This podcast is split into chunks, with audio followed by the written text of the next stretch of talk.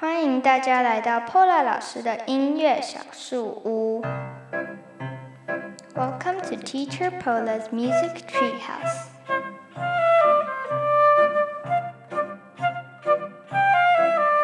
各位音乐小树屋的朋友，大家好，我是 Pola，好久不见。今天录音的时间是呃十月六号早上十点钟，啊、呃，很高兴又跟大家碰面喽。今天是收假后的第二天，不晓得大家的中秋连续假期过得怎么样呢？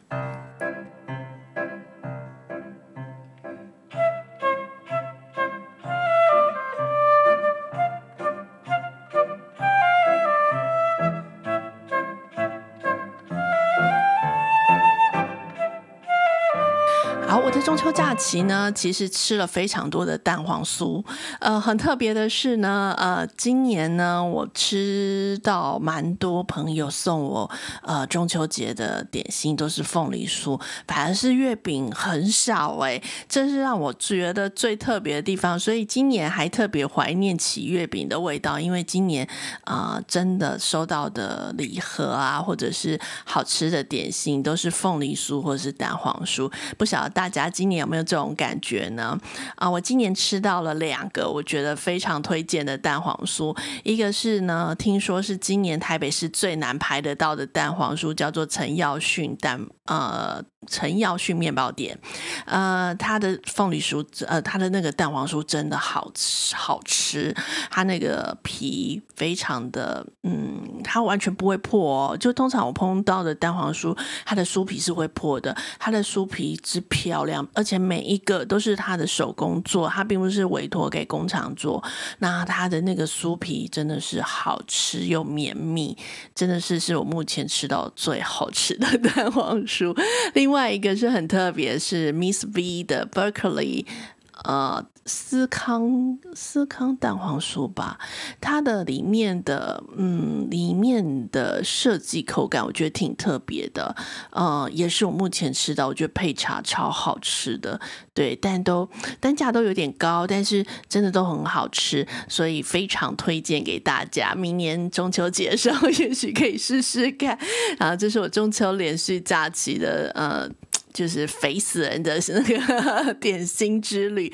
好，所以接下来我们就要进入 OP 一零一 Pola 音乐小书屋的第一集喽。嗯、今天的第一集是：你有一见钟情吗？还是培养出真感情呢？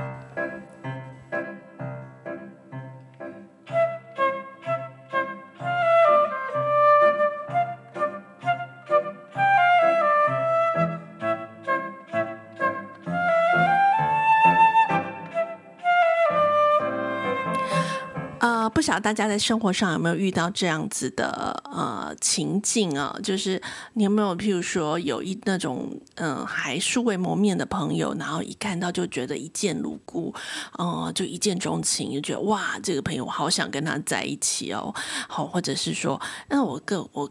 对这个朋友没什么感觉，但是透过认识，然后相处，时间上的相处，就发现哇，我跟他好多契合的地方哦，嗯，然后就慢慢变成了无话不谈的好朋友，就反而是因为时间而培养出真感情。不晓得大家生活上有这样子的朋友吗？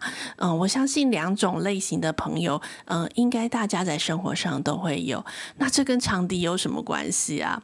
或者是这跟钢琴有什么？关系啊？好，嗯、当然有关系，这就是我们今天要聊的喽。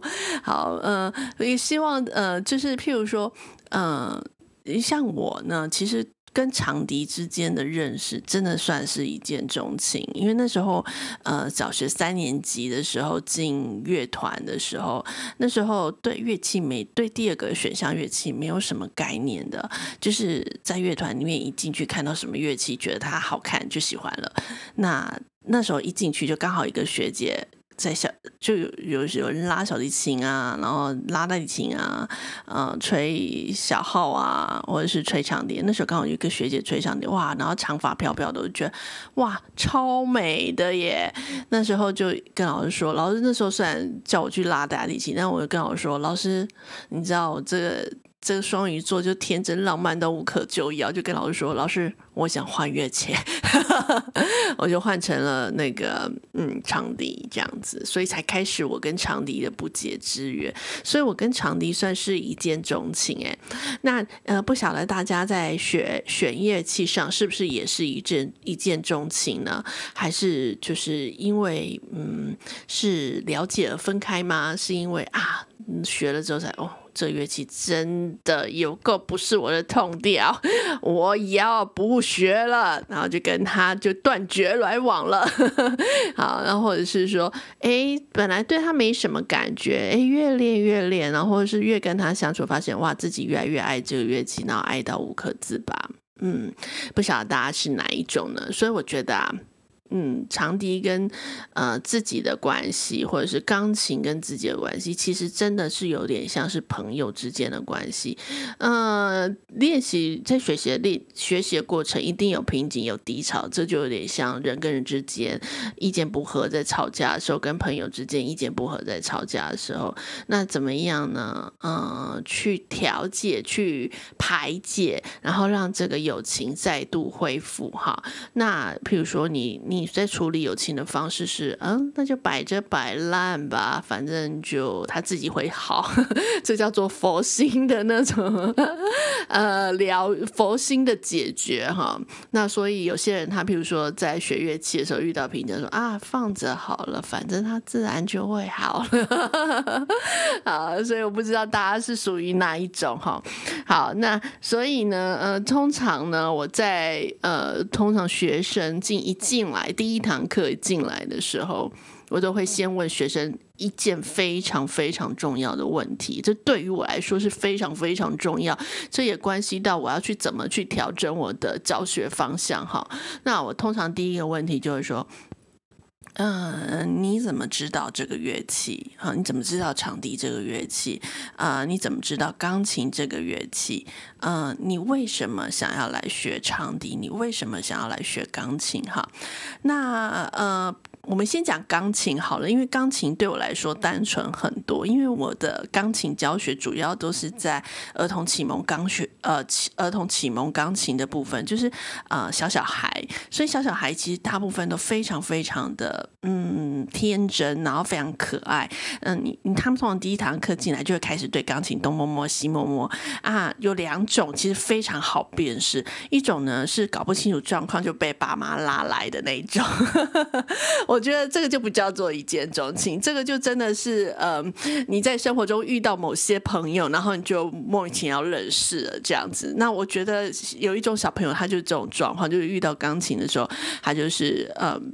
莫名其妙就被老被爸爸妈妈拉来，因为爸爸妈妈觉得说，嗯，你如果要学音乐，要学一个乐器，应该第一个选项就是钢琴，不用不用讲了。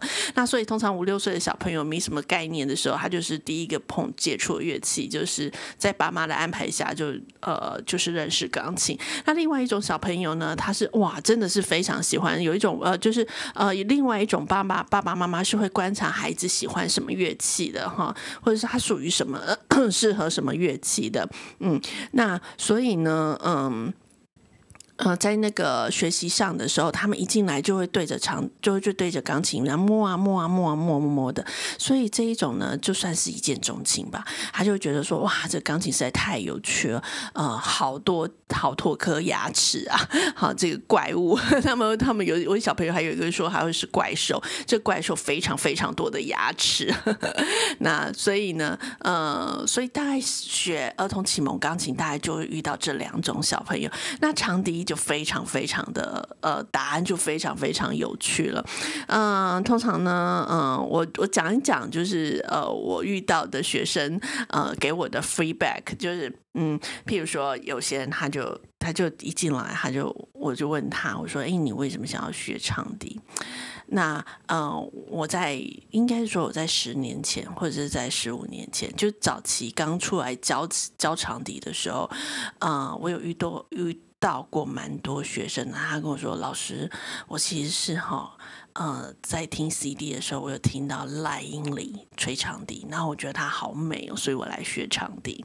好，那呃，赖英里是谁呢？嗯、呃。”他其实是，如果我现在讲他是韩舍爱美饭店集团的董事长，大家应该就就比较熟悉他。吼，那如果我跟我如果跟大家说，他其实以前是 NSO 国家交响乐团的前身，联合管弦乐团长笛首席，嗯、大家就可能会比较陌生一点。对，那他现在他的工作是一个饭店经营的管理者，那他就借由他的美学去，呃，对于音乐的美学鉴赏，哈，他就发挥在他在饭店的经营上面。所以我们看到韩舍爱美集团，他们有一些饭店的摆设，其实是非常的。啊、呃，非常的特别，对。那呃，赖英里他以前就是长笛首席，就联合管弦乐团长笛首席，然后也录制非常多，嗯、就是非常流行的一些长笛音乐。所以呃，很有些人是借由这样认识这个乐器的。所以我其实有时候还蛮感谢莱茵里小姐的，因为她帮我介绍了非常多的学生。好，然后呃，另外一个呢，就最近就是后来比较后期，现在在教学的时候，嗯。中断的时候就，就有学生问他说：“哎，你怎么想要学长笛？”他就跟我说：“嗯、其实呢，他在看一个日本的卡通，不晓得大家呃对这卡通有没有印象？因为我其实呃比较少看漫画，日本漫画的人。那他这个漫画呢，就叫做嗯，好像在台湾也有播出，所以那时候好像在女生的漫画，这就是你如果在家里小时候看卡通的话，一定不陌生，叫做。”呃，魔法咪噜咪噜，我不知道大家知不知道？它里面有一个主角叫做江口，呃，江口纱织。对，那个江口纱织呢？呃，会吹长笛，所以很多小朋友、小女生，就国小小朋友，如果你在家里有看卡通的，好，他就非常喜欢那个呃纱织，因为那个魔法咪噜咪噜咪噜就是一个日本的漫画卡通，所以呢，哎，我也有不少学生，就是有一两个学生是因为纱织而来的，对，他们就说啊，他在那个卡通里面看到纱织吹长笛，觉得好好玩哦，所以想要求爸爸妈妈或者是呃自己就想要来学长笛，所以。呃，有些人呢，对于长笛的认识是从。呃，那个魔法咪噜咪噜这个卡通而来的，所以也算是一见钟情吧。我觉得，只要是就是你看到他当下，你觉得啊、好喜欢，好喜欢，我好想试试看，对，就来了这样子。那另外呢，在成人的答案里面也比较多一点点，就成人教学里面比较多，他们大部分会说：“哎呀，我现在觉得需要改变一下生活，那我想要找一个比较便于携带的乐器，所以我就选了长笛。”对，所以长笛便于携带也是一个呃，是想要来学长笛的一个契机吧，我觉得。所以呃。有时候他们就觉得，哎，那这个容易携带，那这个应该好学吧？不过通常来了就会开始说啊，怎么这么难学？我以为很简单说。对，所以这是嗯我遇到的状况哈。那再来还有一种呢，嗯，还蛮常遇到的。那这一种呢，我就觉得我比较偏向于是呃培养出真感情，就是嗯对呀，其实没什么概念，就觉得嗯好像还挺好玩的。嗯，好吧，那就去学学看。呃，一种是妈妈，她希望她学她呃，譬如说我现在有一些学有一个学生，他是呃，妈妈希望他学第二个乐器，那他他也没什么概念，那爸爸就说哦，我以前学过长笛，我还无师自通，那你去学长笛好了。所以我有一个学生，他是。嗯，他的第二个乐器选项就是长笛，是这样子来的，他就呃呃就摸着头就来了，所以他也搞不清楚状况，就是因为家里有长笛，所以他就他就来学，哎，结果还学的还真的还挺有两下子嘞，而且还慢慢培养出兴趣。他现在嗯、呃，长笛可能都弹得比他钢琴还要好。对，那另外一个呢，就是也是这种慢慢培养出感情的，就是呃，他刚好他要好的同学在学，哎，对，所以他就觉得，哎，我同学我的好朋友都在学。那我也想试试看，因为看起来好像挺有趣的，对，所以呃这一种呢也有就是慢慢的就是呃就是培养出感情来，就是哎对他本来没什么想法，但是因为透过呃这样子彼此练习的方式，跟长笛练习的方式相处的模式，那就反而培养出一份感情来。好，所以我一直觉得。就是长笛跟呃你之间的关系，嗯，比较像是朋友关系。就是你譬如说你你在一开始的时候，不管是对他一见钟情，或是对他没什么想法人，你跟他之间的磨合，就是需要一一些练习来做来做培养感情的方式。对，那所以呢，嗯，这就又又迁入到另一个话题，就是。嗯，有些朋友是一见钟情，有些呢是你就是在呃机缘下认识的朋友，你们会因为了解而分开吗？或者是嗯有低潮的时候，你们是怎么度过的呢？好，我相信大家有很多这样子的经验，你可能会有时候会跟你的朋友吵架，那吵架的时候怎么样去呃解决这个尴尬的困境？我觉得长笛跟嗯，跟自己本身就跟你学长笛本身，我觉得也有这样子的关联呢。嗯，比较像是譬如说你在学习低潮的时候。呃，你怎么样去跨过那个低潮的门槛，然后让你跟他又在一起，又有一个默契，又开始重新对他的喜爱。好，比如说你在跟朋友吵架的时候，你要怎么样去解决这件事情，然后让同学或是让你的朋友又再重新喜欢你，然后重新再跟你喜欢跟你在一起。我觉得长笛也有点这样子的意味，不晓得大家有没有这样子的感觉？对，那或者是呢？哎，你你跟他一见钟情，或者是嗯，或者是呃，就是因为机机缘，可能是升上高中认识的新朋友，或者是升上国中认识的新朋友，那呃，结果呢就这样子认识了，然后反而也没有什么吵架，就是很很很 match，然后呃，就是跟他相处起来就是没有压力，然后就变成非常非常非常好的朋友。不晓得大家有没有这样子的朋友？因为我人生中其实还蛮多这样子的朋友，就是。呃，从来都没有吵过架，然后就非常要好到现在。嘿，那我觉得这个就是有点像长笛，你跟长笛之间的关系执迷不悔，就不管彼此遇到什么生活上的压力，然后不管怎么样，你就是往前冲，你就是把长笛抱得紧紧的哈。那就是对他的喜爱就从来都没有减少过。虽然练习上有低潮，或者是你在学习上有低潮，觉得哎，怎么吹出来不是你自己想要的样子，或者是说朋友不是成为你想想要成为的样子，或者是说。嗯、那个朋友可能做了比你意外中的事情，可是你还是很爱他。我觉得也有这样子的学生哦，或者是说，嗯，就是有这样子的情境哈。那另外一种呢，嗯，其实我也遇到不少，就是因误会。嗯，不能说误会啦，就有些有时候是因误会而分开，有时候是因了解而分开。好，这在朋友里面也挺多的，在长笛里面其实也有哎、我觉得，因为其实在，在呃教学的过程里面呢，我曾经有遇到呃几个学生哈，就是他们对于长笛有一定的概念，就是说，哎，不是说概念，有一些主观的想法，就譬如说，哎，这个乐器就是难学了。嗯，我再怎么练习都没有用了，那他就会放弃了。那我觉得这个就可以把他，就是觉得我觉得就有点像是因误会而分开，因为其实呢，抓得到诀窍，或者是说呃抓得到要领，其实这个坎很快就过去了。那有时候呢，是因为。嗯，没有练习，就你没有跟他相处的时间呐、啊。那我通常都会把练习把它解释为，就像朋友一样，你们都需要呃相处的时间才会了解嘛。那如果你跟你长笛之间没有那个练习沟通的方式的话，这个桥梁练习的这个桥梁的话，你就会觉得他。他在不受控，或者是说他没有办法读你的心思，把你想要吹的吹出来。好，所以嗯，我觉得这个比较像是因误会了解而分开，这就是有时候时间不够啊。如果我们再再再讲更深入一点，男女之间的感情，常常都会听说，哎，你你们分手啦，然后他就会说，哦，对啊，因为相处时间太少，所以。嗯，就久而久之就淡了吧。对，我觉得也有点这种概念呢。就长笛，你跟他练习时间越早，那你就觉得对他越来越没有感觉，那你就会跟他就淡了这样子，所以就会把那个乐器就封在你家里的某个角落，你就。你就不会再去看他了，除除非你哪一天又心血来潮这样子，对，那有这一种，那有一种是因了解而分开，嗯，这种我其实也遇到不少，就是他，嗯，他，嗯，应该是说他知道学了之后才发现说，哦，他的体质不适合，那。这时候就会有有人问 Pola 问我说：“哎，老师，你真的觉得有人体质真的不适合吗？或者是身体会限制吗？”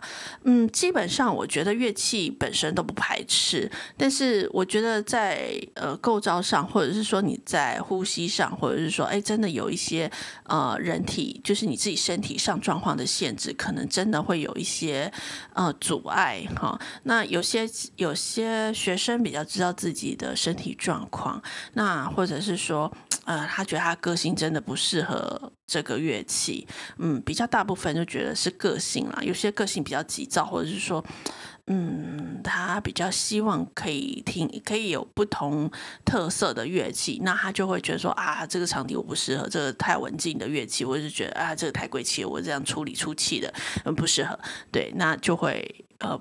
就反而就放弃了这样子，所以也有一种是就是真的了了解而分开的哈，就是太了解了。然后呃，另外一种是培养出革命情感，就真的是培养出感情哈。那我刚刚说的那个例子就很像，他就其实是呃小就是我的学生，他是嗯他就是呃爸爸妈妈要他学第二乐器，他就来了嘛。那他来了之后呢，他其实也没什么想法，然后。嗯，就引导他练习喽，然后慢慢练习，慢慢练习，然后在家里爸爸妈妈也会帮忙督促啊，那也会帮忙看一下，然后陪着练。好，嗯，像譬如说，我现在有一个学生，他也是爸妈爸爸妈妈陪着练的，就是爸爸妈妈也觉得哎很有兴趣，然后就跟着跟着学生一起练，所以小孩子呃，就学生反而是就练出一一个兴趣来了，所以就嗯，到后期段的话，是他就自己会很自然的把乐器拿起来，所以呃，这一种呢，就是培养出真感情，就真的非常喜欢，然后嗯、会主动去跟他跟你的器乐聊天的哈。我通常都会这样子说，嗯，所以呢，其实这几个过程呢，大大部分是嗯、你在认识乐器的时候。嗯，会遇到的状况，或者是你在刚学的时候，或者是你已经学一段时间的时候，我觉得就是乐器跟你之间的关系，这个还蛮有趣的。对，我觉得这个大家可以想一下，就是嗯、不要把它当做器乐，我觉得把它当做朋友比较好解释。呃，你跟器乐学习之间的关系，我觉得这个还蛮重要的。嗯、如果是呃家里呢，就是或者是说，嗯、我想要帮孩子选乐器，或者是说，嗯，当然如果孩子自己本身有自己的选择性，那当然我们尊重孩子的选择性，或者尊重自己的选择性。如果你真的不知道，你真的想要学一个乐器，啊但是呢，不知道要选哪个乐器，诶，我还蛮推荐一本书的，嗯、它其实是在讲。呃，如何帮孩子选择乐器？那在这本书里面，他就有说，呃，你可以针对你自己的个性去选择适合你的乐器。对，所以我觉得那一本书还蛮推荐的。虽然他是说，呃，帮孩子选择，但我觉得也可以把它应用说，哎，你要怎么去选择适合你自己的乐器？对，不过本来喜欢就是喜欢，如果你真的喜欢。场地，或者是你真的喜欢钢琴，那就不要犹豫，那就去学吧。对，这个是我自己的感觉，因为呃，你学了之后，你才会知道那个乐趣在哪里，或者是呃，你认识他之后，你才知道说，哎，这个好玩的地方在哪里。嗯，那就会有人问我啦。那既然现在已经开始学了，不管是一见钟情还是没有感情的开始，我们要怎么样让它维持长久啊？因为一定都会遇到瓶颈嘛。就像我说，朋友难免都会。吵架意见不合的时候，诶，大家可以想想，当你跟你朋友意见不合的时候，嗯、你怎么去排解呢？呃，是慢慢的沟通呢，还是呃先说 sorry 呢？啊，或者是说，嗯，我就摆着吧，我就嗯佛系的，就是嗯，他自然会好，时间会冲淡一切。诶，有时候老实说，这个也是一个方式。对，好，那怎么维持长久呢？我觉得。有一个还蛮重要的，如果你已经开始学一个阶段，因为通常都是学了之后会有瓶颈嘛。那瓶颈我就会认为是你跟你乐器在吵架，或者是在处于低潮的时候。这时候呢，我觉得可以不必执着于你现在的进度，呃，找到你一个你喜欢的曲子。嗯，这个还蛮重要的。嗯，不管什么类型的曲子都好，然后有机会把它翻出来，就是有谱的话，你就把它找出来。嗯，然后去慢慢的去把它吹好。嗯，或者是慢慢的把你的感觉投注在你喜欢的器乐里面，我觉得这是呃快速的呃让你回就是重新重温感情的一个。妙招，好，那我觉得试了这个方法，我还屡试不爽。就以前在学，在自己还在当学生的时候，有时候会练到一个瓶颈，譬如说在练一些技巧过不去的时候，我这时候就会在我的那个谱架上，就是我的那个谱柜上面，我去找一首我自己觉得很爱很爱的一首曲子。啊，那也许我没有吹过，也许我自己一直都想吹，但是我一直都吹不到。那我就会，诶，我就会拿出来。那我吹不到，我就会有一股好奇心，我就会想说，诶。那也许练一练呢，好，那就会激起我那个想要，嗯，想要跟长笛沟通对话的那个能量，或者说我找一首非常非常简单的曲子，我非常有感觉的曲子，那我就会拿出来吹一吹，也会重新燃起我对长笛的热情。对，当然我对跟长笛一见钟情，到现在还很爱，就是除了一见钟情，我又慢慢培养出真感情。有时候在这样子的低潮，我觉得这个方法非常非常有效。啊、另外一个方法，我觉得呃也挺有效的，就是你在学习一个阶段之后，你会发现说，哎，怎么再怎么吹，好像也都技巧一直没有办法突破，或者是说那个音乐性一直没有办法解决，那个线条一直吹不出来。嗯、呃，我这时候呢都会。呃，去听一场音乐会，我觉得这个有一点像是呃，你跟你的朋友去听一场音乐会，但那个朋友只是刚好是长笛而已，所以你有时候去听一些长笛音乐会，你会看到很多人都背着长笛 去听，呃，不是我说的这原因啦，有时候是因为刚好上完长笛课，学生刚好上完上完长笛课，或者今天学校刚好要练习，所以呢晚上因为音乐音乐会通常都是晚上嘛，所以就顺便拿着长长笛去听音乐会了。好，譬如说我去听音乐会的时候，我听到我我如果看到有一个很精彩的音乐会，我也会呃 message 我的朋友，我说哎、最近有一场音乐会很不错，你有没有兴趣？我们一起去听听看。那呃找朋友去听呢，有一个好处就是呃，因为你找朋友一定是对这个音音乐有兴趣的嘛，所以你们就会有共同的话题，就是说哎、今天这场音乐会会怎么样啊？什么什么？那大家互相交流，就会对那个音乐有喜欢。就会有那个交流的感觉，那交流感觉就会激起火花，那你就会对这个器乐很有很有，又重燃了那个活力。对，那我觉得就是长笛跟你之间的关系也有点像。譬如说，有时候我去听一场音乐会，那时候也可能是我在非常非常低潮的时候，我可能在筹备音乐会啊，或者是我觉得啊摸不着头脑的时候，哎。忽然去听了一场超厉害的音乐会，好，就是超厉害的一个独奏家他的音乐会，哇，我就觉得天哪，他的线条怎么可以做得这么美？他的气到底是怎么运用的啊？为什么可以做这么好？哇塞，他手指为什么可以动这么快？而且还可以把音乐诉说得这么完美？嗯，这时候就会重燃我一些斗志，我就会觉得哇，我也要我好希望有一天我也可以这样啊！我也希望我的。运气切换可以这样如此的行云行云流水，对，所以你就会又开始重燃你对长笛之间的这种。嗯，关系，对，我觉得，所以我觉得这两个方法对于在学习的过程，或是你要维持你跟长笛之间的真感情，嘿，其实还蛮重要的，也蛮有效的。我觉得大家可以试试看。对，钢琴也是哦，钢琴我觉得，如果当你学钢琴到一个瓶颈，然后你觉得都没有办法突破的时候，我觉得这两个方法其实也挺有效的，大家都不妨可以试试看。嗯，好，所以今天的第一集呢，就是跟大家聊一聊，就是。呃，跟乐器之间怎么开始的？哈，是一见钟情呢，还是嗯，因了解而分开，还是呃？钻石恒久远，无限有呃，那一句话怎么讲？钻石恒久远，一颗永流传。好，那么长笛很永远，因为长笛其实它是一个金属乐器，其实呃，它是不会消灭的。就是它一就你买了，你学了，它就是一直在那，除非你你不学转卖给别人，不然它这个乐器其实都会一直在你身边。对，那还是你真的很爱很爱，就是到现在你还是非常喜欢吹长笛。不晓得大家是呃是什么样的状态呢？现在是什么样的状态呢？谢谢你，欢迎你来到了 Pola 音乐小叔。希望今天呃跟大家聊的这个大家会喜欢，也欢迎你将你的呃想法呃可以留在留言处，那我都会看哦。那我们也可以互相交流一下。好，那我们就下次见喽，拜拜。